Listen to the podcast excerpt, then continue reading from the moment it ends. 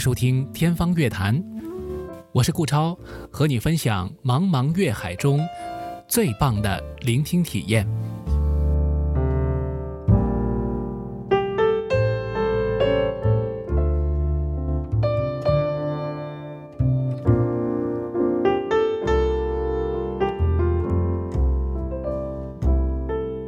本节目与魔都电台 Radio Blog 联合制作。金老师好，那今天呢，呃，其实我们的主主角啊，金麦克老师，那他是浙江音乐学院现在的青年教师、演奏家啊，主业呢是钢琴。不过今天呢，我们欢迎金老师跟我一块儿，咱们瞎聊是吧？聊到哪儿是哪儿。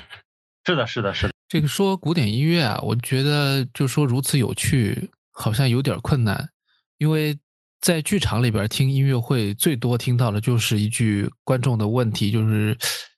这个怎么听啊？然后大家就觉得特别嗯费解，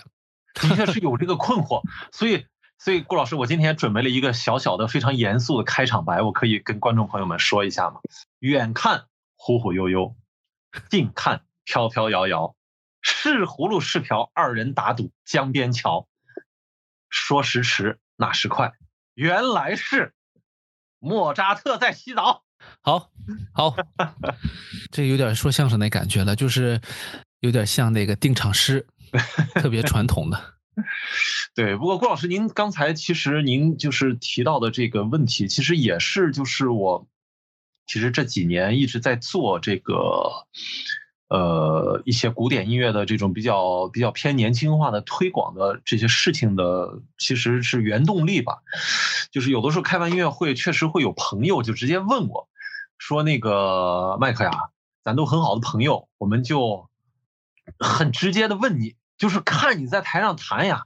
哎呦我的天呐，忙活的呀，那一身汗呀，我们也知道你肯定弹的很好，但是我们确实不知道这一个半小时发生了什么。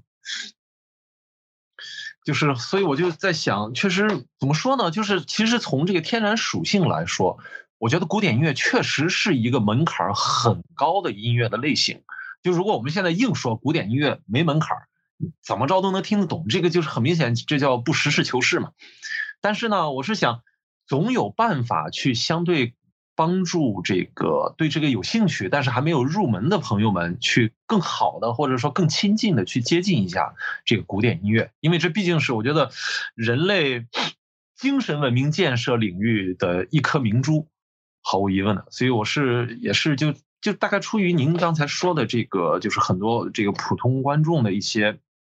这个反馈，所以我开始做了一些这样的事情。就是有一个问题啊，我一直在想，就是。你看这个，我们这个看足球或者看什么体育比赛转播，他如果看不懂的话呢，有一个解说员在说，嗯，但是看音乐会呢就没有这个情况，基本上呢，呃，当然评球了，他只是评说你踢的好不好，他他不会，可能他当然有一些技术上的解读，嗯，其实如果有这个音乐会可以让你这个评论一下的话，应该有很多话可以讲。现在问题是很多音乐会就，嗯，对，音乐会现在不让你说话嘛，哎。这确实是，就是怎么说呢？这就是音乐会这种这个呈现形式的一个，既是它的特点，也确实由于这个特点本身也导致了有一定的局限性。就是你说上面有人弹，然后下边坐一人叭叭叭跟你解说说：“嗨，这脚太臭了，好家伙！”这确实 上面没法弹了，就对。那电视可以做这事儿吧？其实我感觉还还能尝试一下。嗯，其实我倒是知道有一些，不管是一些相对大型的这种音乐类的比赛啊，或者一些重要的，比如说像新年音乐会这种，其实，在音乐会开始之前是会有一些这种类似于导赏呀，或者说一个主持人跟一个这个从事音乐行业的一个业内人士会进行一些这个关于音乐的解读。但是，确实音乐一旦开始了，确实就是这一段时间就只能是这个音乐本身，然后演奏者。跟听众三方的这个一个共同专注来一种叫什么无声的沟通吧。嗯，您前面一开始说到有一点很重要，就是其实做普及我也很认同这一点，就是首先得是有兴趣的朋友，如果对方一点兴趣也没有呢，这这个普及工作可以不用开始。是的，嗯，我感觉就是您的个人经历也是这样，是有兴趣了才进入这个行业的吧？至少我我是这样。怎么说呢？就是反正小的时候呢，呃，就总的来说，我的经历相对在就是就说真正音乐从业者里，至至少国内的话，相对属于小众的这个出身经历。但是呢，呃，就是说至于说怎么样开始学琴的呢？其实我也很很想跟大家分享一下。就是说，关于就是怎么能又学文化课又练琴，就是其实答案特别简单，您都想不到，顾老师。就是我跟您介绍一下我父母的经历，您就知道了。为什么我能学文化课还得练好琴？我父亲是曾经在少林寺学过武功，我母亲曾经是青岛市散打队的主力队员。懂了，懂了，懂了。有有有，这这这开玩笑，开玩笑。有可能我爸妈在看这个，他们看到了，我这开了个玩笑啊！亲爱的爸爸妈妈，没有，嗯，怎么说呢？就是因为乐器啊，或者说音乐，它首先，我觉得在成为艺术之前，它首先是手艺。既然是手艺，就一定有那个相对枯燥的，嗯，甚至说刻板的循规蹈矩的这个技术训练的过程。那么这个过程，你说这个过程，第一对乐器来说，一定得从很小开始，你这个没有办法说拉小提琴、弹钢琴，从二十三岁开始，这个几乎是没有办法完成，因为这个对于人天生的这种生理性的肌肉记忆能力来说，在越小的时候，肯定这个肌肉记忆能力是越好的。那么我是很小就开始学琴，说实话，大概前三四年啊。就是我跟我爸对话里最常我问的问题就是，为什么又让我练琴？为什么不能让我出去跟小朋友们一起玩耍？但是呢，这个阶段可能我我印象中大概持续了三到四年，大概从小学三四年级开始之后呢，就逐渐的开始就是有这个叫主动性练琴的这个次数就会增多。然后我我觉得是到了初中之后，就是基本上练琴对于我来说，真的是从一个被练琴变成了哎，我每天想要去练琴的这么一个转变阶段，就是差不多在初中的时候，那个时候就能喜欢上也不容易。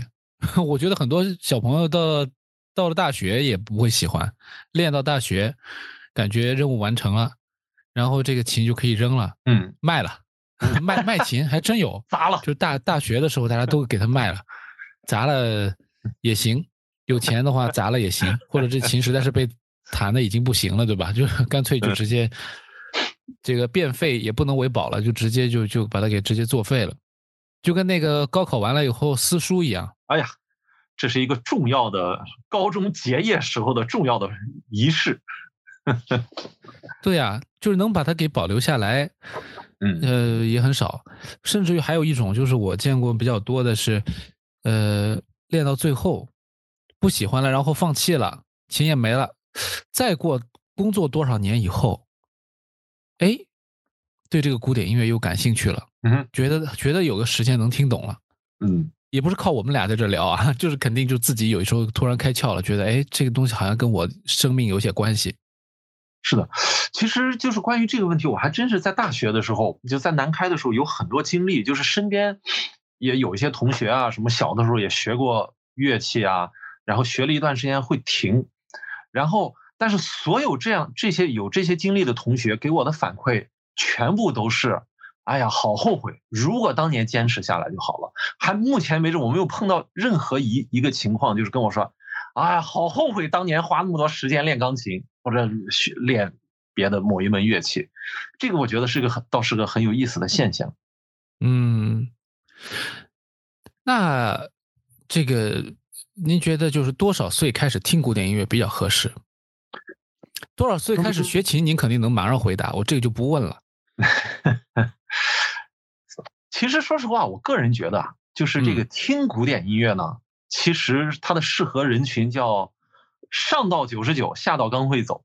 只不过就是说这个作品肯定说最开始，比如说不会让小朋友四五岁就去听什么赋格的艺术呀，这样特别就是在古典音乐里都属于很艰深的那种音乐。你比如说像很多，我觉得，比如说莫扎特的音乐啊，不论是歌剧的选段，还是一些协奏曲或者奏鸣曲，其实还是对于很小的小朋友来说，也还是完全能够接受的。嗯，不是越听越聪明吗？所以得让他们赶紧早点听。咱们提示，就是我这虽然很小喜欢的，我也没有发现我变聪明。我现在目标就是保持不要变得更笨就行了。一直维持着是吧？对，当然我其实确实也有另外一方面，我是觉得，就是古典音乐这个东西啊，有的时候不是人去选择它，而是它去选择人会。我觉得是有这个，就是怎么说，叫冥冥之中有一个，或者叫双选吧。Thank you.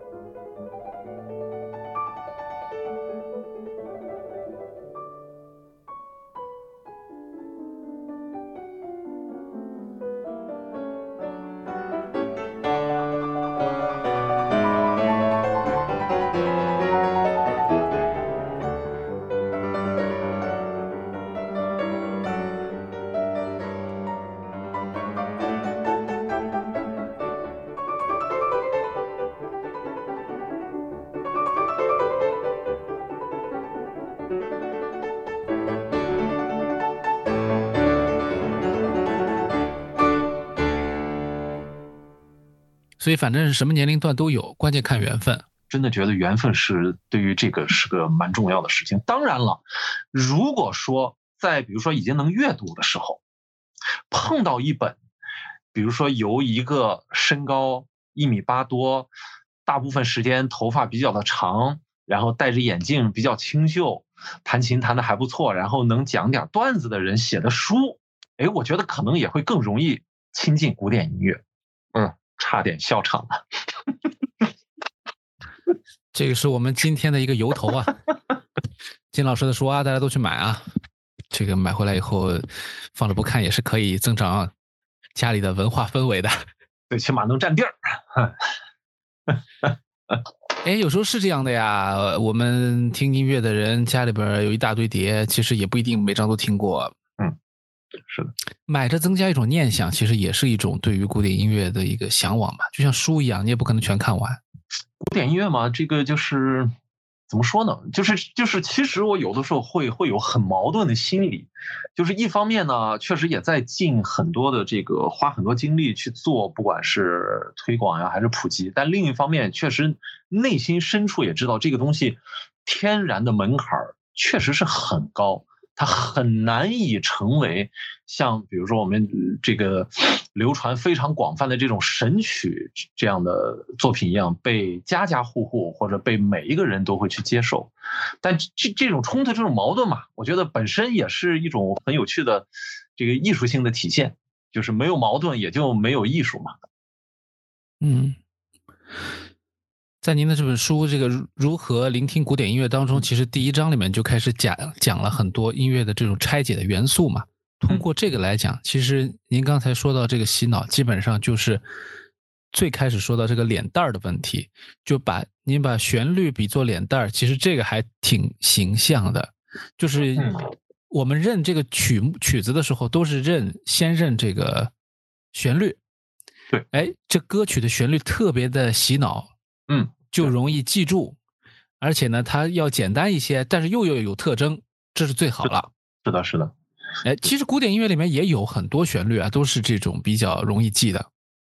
对，非常多。就是比如说这个当梆梆梆梆梆梆梆当哒当哒哒哒滴哒当，还有像什么贝多芬的《欢乐颂》啊，大家都一下子就记住了。对，所以我想，就这些曲子能说是古典音乐里最高深的吗？倒不见得。但是确实是让大家很容易记住的那些有印象的内容。对，就是我是觉得这个古典音乐啊，有的时候就像，如果我们用这个谈恋爱来比喻啊，长得好看，它就是比较容易讨人喜欢，这就没办法，不是我们说是什么颜值控或者我们肤浅，那长得好看，我就是想多看两眼。但是有一些人可能他属于耐看型，或者他这个。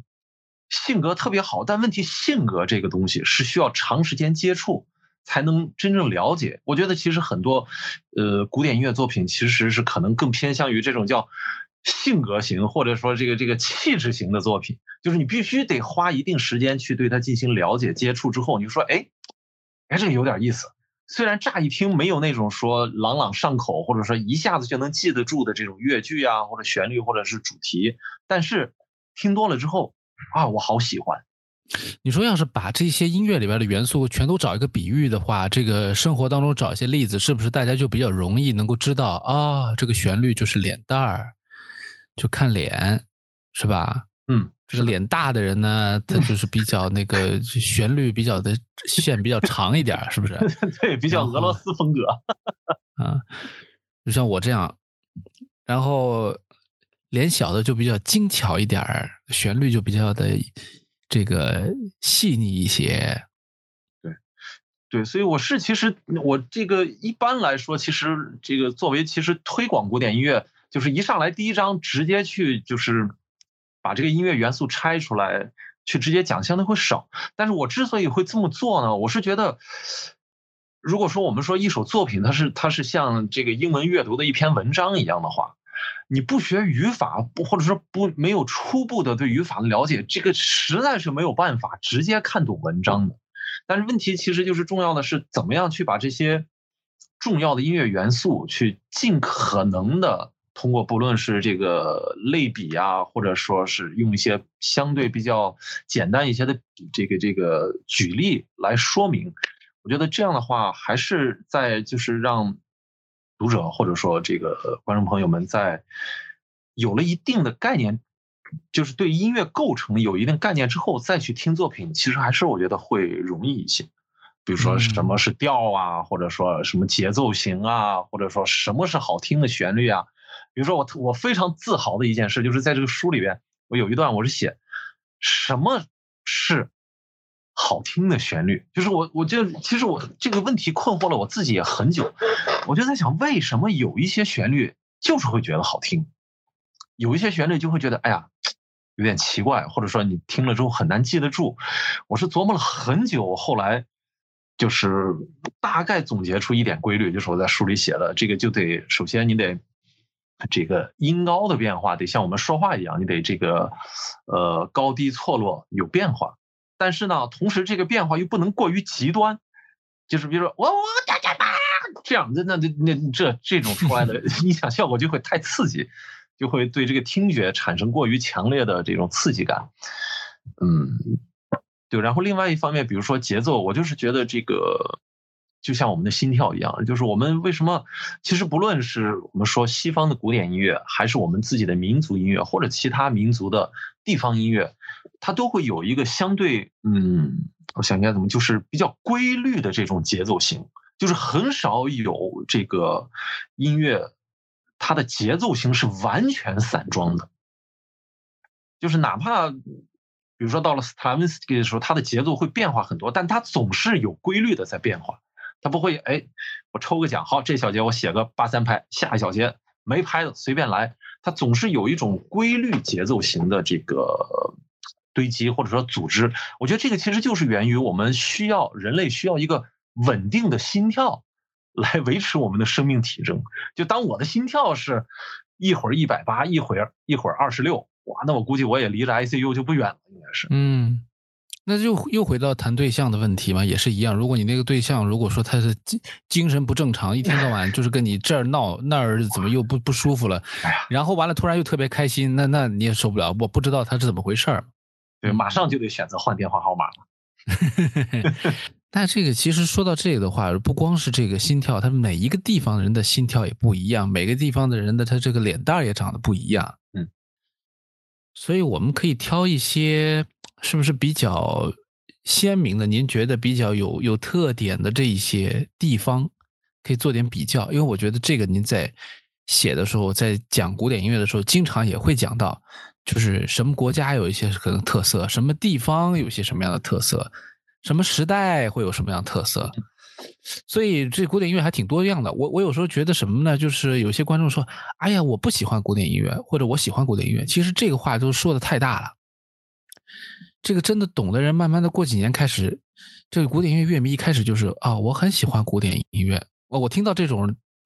这个交流呢，我我就知道了啊，他可能听的还行，不是特别多。嗯，基本上呢，他说啊，我喜欢莫扎特，但是我对肖邦一般。哎。这就说明他听多了，那就开始细分了。其实古典音乐特别丰富，对吧？这里边的东西完完全不一样。喜欢 A 的人不一定喜欢 B，但是其实都在古典音乐里边。这 A 和 B 和 C 也有好多好多呢。哎，这个您能不能这个给我们举两个您觉得比较典型的例子？我举一个例子，就是您说的这个关于就是说这个地方性跟这个就是音乐本身的直接的挂钩，一个最直接的挂钩其实是语言。就是我大概就是了解了一下，当然因为这个音乐作品太多，我也不可能说每一首。就是我们中国的音乐作品相对比较多的情况，旋律或者主题是从正拍开始，就是比如说三拍子，那我就直接是一、二、三。我想想，我现在能想到一个，比如说浏阳河。从正拍开始的，我和我的祖都是从正拍开始。但是，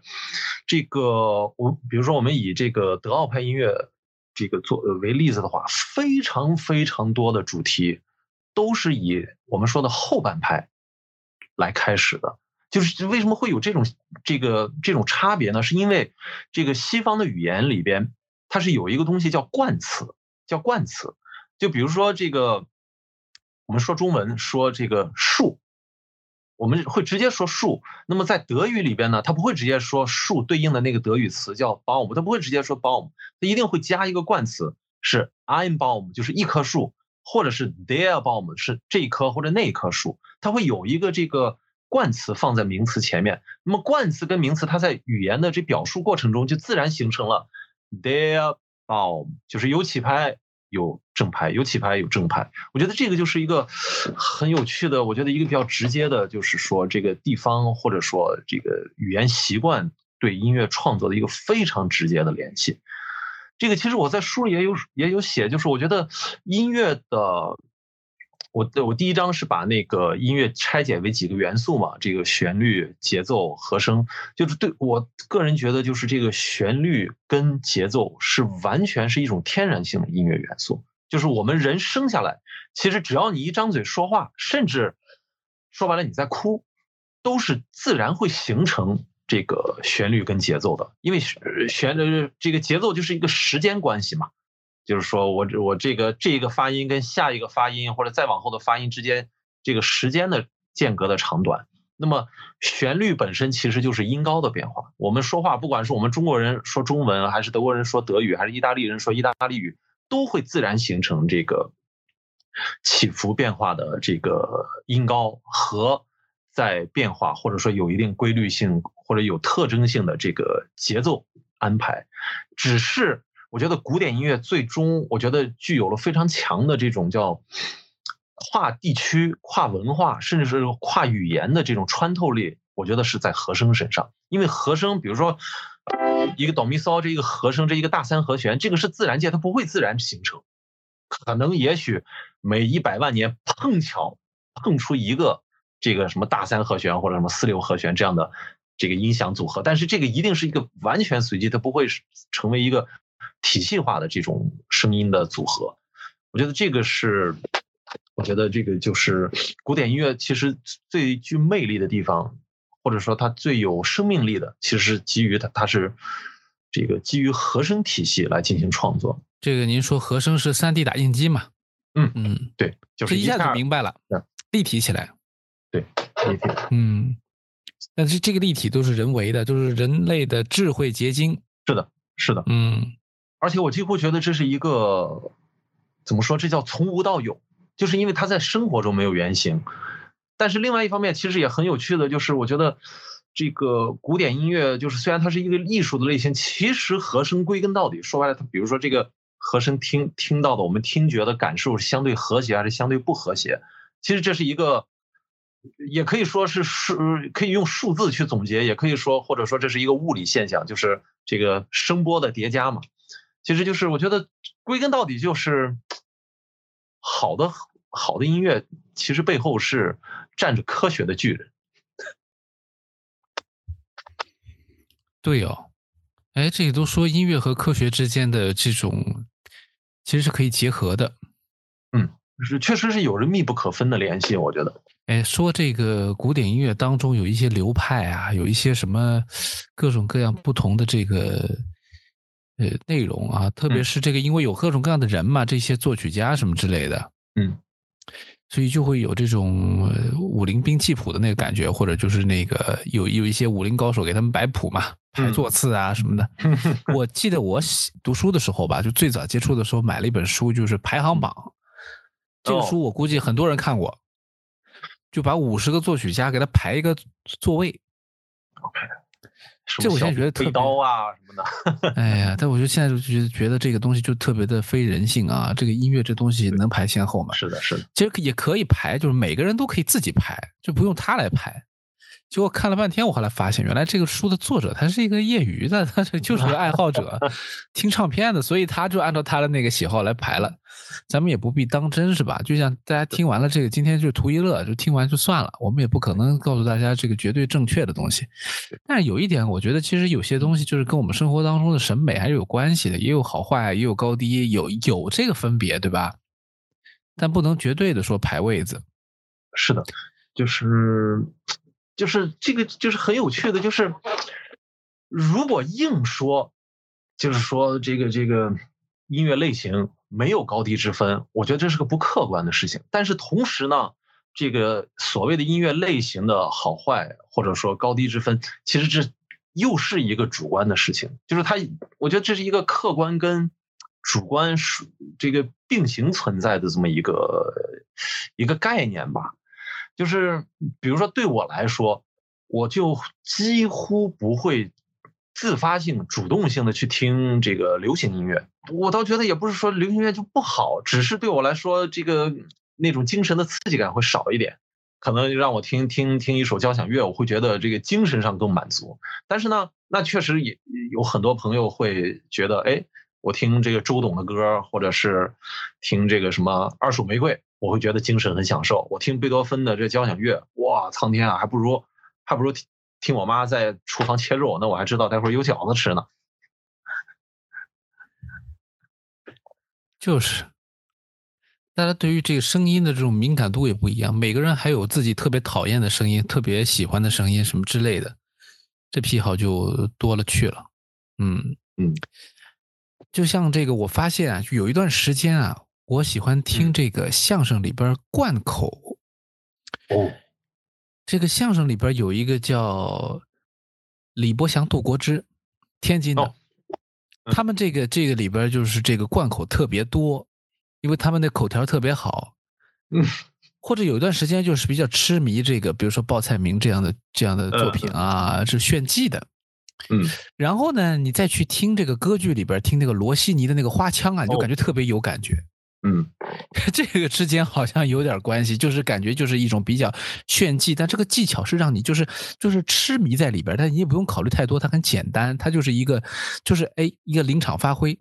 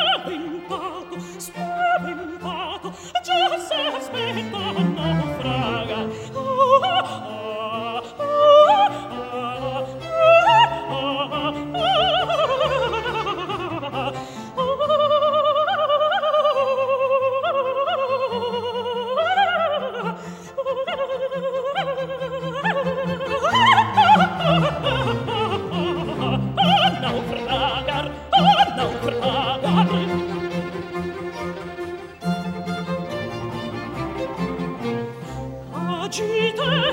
da dove ti fleme il in mar turbato e lo pieno spaventato spaventato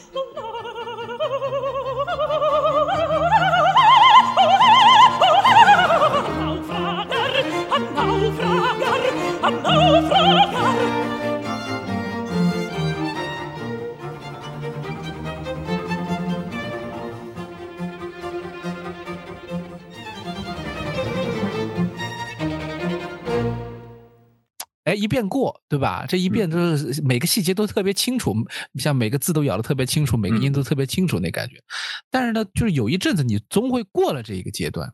然后你再听，呃，马三立可能你就觉得，哎，他这挺有意思。一开始觉得他在说什么，又低又说不清楚，又一个人在这嘀嘀咕咕说什么呢？哎，你觉得他有意思了，你可能就觉得有一些独奏啊，就像听一些独奏一样，那些独奏可能很音很少。是的。啊，比如说一些这个，呃，有点这个偏现代的，或者说北欧风格的曲子的时候，你觉得，哎，那那个音乐很平静啊，就跟北欧的天气一样，又冷又又安静，然后呢，音也比较少，而且不太会就是有很复杂的和声，它可能就是叠加的音不多。这时候就觉得，哎，是不是有一点点不能说像，但是呢，就是具有。相比前面说的这一种，是有一种类似的这个审美的这个趋向，所以我觉得就是人可能也在成长当中，或者他在变老的过程当中，我们承认自己都会变老，是不是？那可能就会接受一些比较不同的东西。那可能呢，你在年轻的时候比较喜欢脸蛋特别漂亮，然后呢，就是特别容易去抓到你的这些呃美好的东西。嗯，等到年纪大了以后呢，你发现呢，古典音乐才是你可以带进那个世界的。一个终身财富，对，我记得我在德国留学的时候，跟一些德国的朋友聊天儿就是因为有一段时间，我印象中好像就是突然在说到一个大家谈论一个话题，就是说这古典音乐会不会消亡？就是说哇，好家伙，音乐厅一看，这这这这黑头发的没几个，全是白头发的。就说那再过几十年，这一批观众总有这个。这个归西的那一天，那这批观众如果没有了，那音乐厅会不会空呢？我是问过一些德国朋友，他们给我的反馈是这样说：他们年轻的时候呢，什么都会听，什么 Michael Jackson 呀，或者是什么那个那个 Beatles 呀，甚至一些那种什么重金属，他们都会听。古典音乐什么歌剧也会听，但是随着年龄的增长，可能到了这个。呃，有娃或者娃上大学、娃工作、自己退休之后，哎，反倒基本上把这个听音乐的体验定位在了这个音乐厅或者是歌剧院里边。我觉得这个确实可能也跟跟年龄阶段会有是有一定的关系的，还是是不是跟那个激素水平也有点关系？我们要去研究一下。也可能是坐得住了，本来腿脚不方便，哎呀，好家伙，一坐一半小时不用老起身也挺好。不同的人、不同节奏、不同年龄、不同的这个需求，所以也不用太担心，总有人听。是的，是的，这就是我是完全不担心古典音乐会这个在某一天没有人听，因为我觉得这是这是一个不可能发生的事情。因为是好东西吗？对吧？对，就是虽然它可能一直是音乐类型当中受众群体相对小的那一种类型，但是永远。有那个受众群体。咱们说说这个二十世纪的莫扎特吧，我对这个还比较感兴趣。哦，理查，对呀，我记得我特别强调，理查后边一定不是克莱德曼，他是理查施特劳斯。就是这个，可能大家可能有点费劲了啊。就是理查施特劳斯听的人少一些，普通的观众或者年轻人对理查施特劳斯感兴趣比较少。我觉得他还有点老气横秋那感觉，就是呃，不太像莫扎特一点，就是他比较的，他还比较适合 年龄成熟一点的人，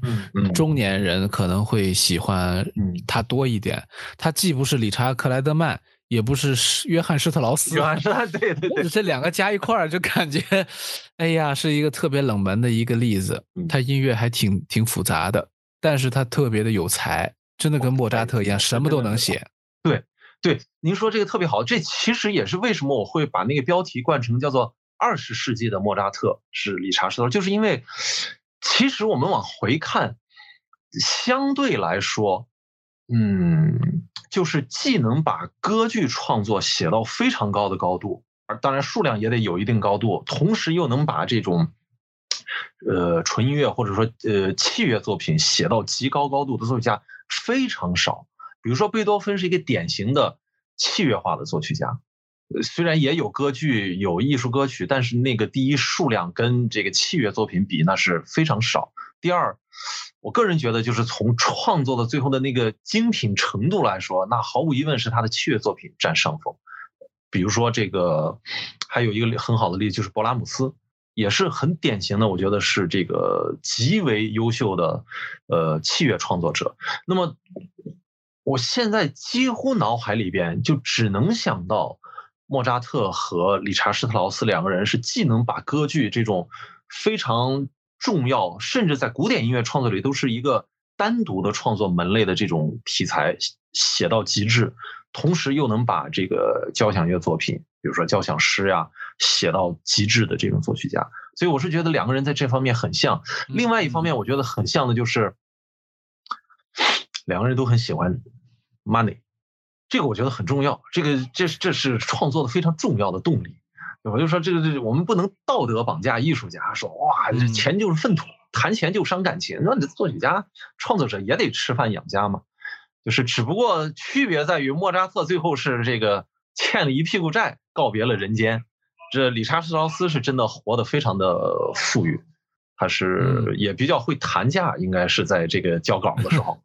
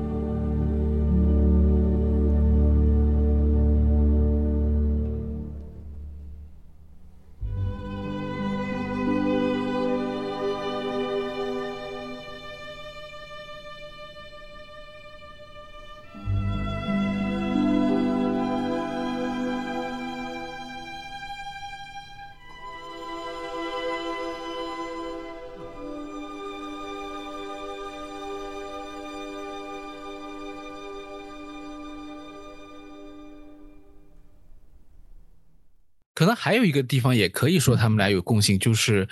呃，他们两个人写东西效率都特别高。嗯，因为因为理查一生写的东西基本上复杂作品居多，头几年写了些什么钢琴独奏啊什么，后面就开始不写了。大型的交响乐、大型的歌剧写了那么多，然后基本上速度都写的特别快，而且这个他对于这个就是配器啊什么的，基本上都是往复杂的写，特别的灵 又复杂又灵活。嗯，我觉得他他特别活，他能够想到的东西就是好像就是信手拈来，但是你觉得每一样东西其他人去想都特别的复杂，就觉得很难。但是他好像就是很顺的，就就脑海里面就特别活，应该是一个极为聪明的人。哇，一定是，对对，我觉得您说这点也对，就是莫扎特的音乐一个非常，我觉得，嗯，非常独特的地方就是在于你听上去仿佛他一落笔就是这样，中间没有任何修改的痕迹。其实理查的音乐听上去很多时候也是这种感受，虽然那个配器极为的复杂，但是漂亮到你觉得。下笔就是这个样子，但其实他们都在中间做了很多的修改，只不过是在听的过程中是没有这种修改的痕迹的。这个我觉得确实也是您说的非常好，就是两个人很像的一个地方。我特别想提他呢，有一个原因就是我觉得他不算是那种入门就能听的作曲家，但是呢，但凡对古典音乐有些兴趣的朋友，如果呃真的是觉得。应该要开发一下的话，还是可以去听一下像理查这样的作曲家。是的，是的。这个这个对于你自己来说，打开一扇新世界大门。不然我们总是在一个这个舒适区里边。嗯。再说了，你也不用上去演呐，你也不用写，你不就是听嘛？听了不喜欢，大不了不听就得了。听了喜欢了，就可以再继续往下，说不定就发展出来。所以我想，这个对吧？它又不像是这个，它有一点像这个锻炼身体。但是呢，呃，锻炼身体你还得费自己的体力呢，对吧？听音乐的话，对，出汗的都是别人，就是开心嘛，就像就非常轻松的做了一个拉伸一样的感觉，然后哎，感觉自己就是哪个肩膀又打开啦，对吧？人又舒展啦，就这种感觉嘛。所以听音乐，我觉得就是很多人如果一直听口水歌，其实我发现很多朋友还是会厌的。但是他们呢，可能也不知道，哎，应该怎么听。然后完了之后呢，也不不知道从哪开始，也不知道下一步往哪儿走，甚至于我觉得这个古典音乐有一个特别难的地方，就是，但是呢，经常会有一个我遇到过一个情况啊，不知道您在这个脱口秀上有没有遇到过，就是观众连提问，你让他提问，他可能也不知道问啥。哎呀，您说的太全面了，其实我们啥也没说，对吧？但是呢，哎，他就觉得已经没法没法再提问了。是，就是有点不好。他可能我我估计无从无从问起。我估计他对他也不好入手问。我是我印象中，因为我做过一些线下的活动呢，相对问的比较多的是，其实关于叫音乐教育了。就是因为现在相对这个乐器的学习啊，其实是变成一个很普及的事情，就反倒问的多的都是实用的这个对实用型的，就是真正说欣赏角度呢，嗯，可能也真的不太好下手问，有可能。要不然我也也有这个可也有这个可能，就是真的，一旦比如说问到具体的，比如说理查施特劳斯呀，或者什么瓦格纳，这已经是发烧友了。就是提出这样的问题，那已经代表这是最起码也得是一个比较资深的发烧友的这个状态了。嗯，哎，好，我觉得这个还挺有意思，大家可以自己去找自己的状态去再去看，是不是要开发一下。因为我觉得这个听音乐要开发的话，有很多的途径非常好。比如说，呃，你可以去逛逛唱片店，嗯啊，然后呢，你就看到一张封面特别好看的，其实 又回到这个问题了。完了，后买回去就可以试一下，哎，到底是什么东西？可能没听过的。我以前也有这种情况。如果没有唱片店了呢？大家现在就是在网上其实也可以搜啊，或者是其实不是搜搜的话，就是有目的的了。你已经知道是啥了才去搜嘛。那可能是比如，比如说随便逛，其实现在也有很多的这种算法什么的，大家可以自己哎找到个没见过的，我点进去先听一下。但是古典音乐有一个巨大难题，就是它这个标题啊都是这外文的，而且这文字还是这你还不知道它是什么语。完了呢，就是特别还特别长，里面又是标记，又是编号，又是什么的，搞一大堆，你也不知道听自己听了半天听的是什么，下次问谁都不知道。这个倒确实是个困难。有没有一些就是您觉得就是说朋友们希望就是入门了啊？我莫扎特、贝多芬我都知道，但是我想稍微进阶一下，在理查施特劳斯之前，嗯，有些啥可以听的？第三章嘛，我就说叫这个这个这个满汉全席，就是我其实选了一些既不是过于艰深的，比如说像什么这个这个贝多芬的那那个弦乐四重奏大赋格，我是绝对不敢往里放的。但是呢，又不不再是比如说像什么蓝色多瑙河呀、土耳其进行曲啊这样的作品，就是而且我是就是这次在这个章节里，我尝试的就是我每一首推荐的曲子，我专门有标记，就它的这个叫这个这个容易接受的指数大概是多少，我是以五颗星。然后你听，比如说我是直接从头听到尾，还是我可以按段落分几段去听，然后。适合年龄段稍微做了一些这个调配，我觉得这个是我做的一个尝试。当然，您说的那个在比如说莫扎特、贝多芬和理查施特劳斯之间，我觉得其实有几个非常好的这个入门之后的下一步听的作曲家，我觉得是舒伯特、呃舒曼、勃拉姆斯，是我个人觉得是可能是三个就是最可能会比较合适的这个。入门，但是想再进阶的这个去听的这个作曲家舒伯特嘛，其实就好处，因为这歌曲之王嘛，而且他写的作品确实旋律性很强，而且非常好听。但是呢，又相对因为他的，比如说以他的这个奏鸣曲为例，这篇幅很长，就是肢体也相对比较复杂。那么舒曼呢，也是有大量的这种时长比较长的钢琴套曲啊，或者是这种声乐的艺术歌曲的套曲，这些其实都还是。呃，我觉得应该是会比较容易接受的，在莫扎特、贝多芬和理查之间的这个一个过渡吧。为了让大家更接近古典音乐，但也要想办法为大家创造一个良好的聆听环境。所以古典音乐是挺难，但是呢，也不是没有办法解决，就靠大家继续努努力。是的，是的。哎，那我觉得我们今天这个聊天已经挺丰富了，呃，相信也给大家带来一些。乱七八糟的信息，哎，呃，大家看有用的用，没用的听过了就当消遣吧。谢谢金老师，哎呀，谢谢顾老师，也感谢观众朋友们的这个观看。呃，非常感谢这个北大出版社的同仁们给我们这次这个做的非常详详尽的准备啊，因为这次的直播还是挺不容易的。OK，拜拜，拜拜了您呢。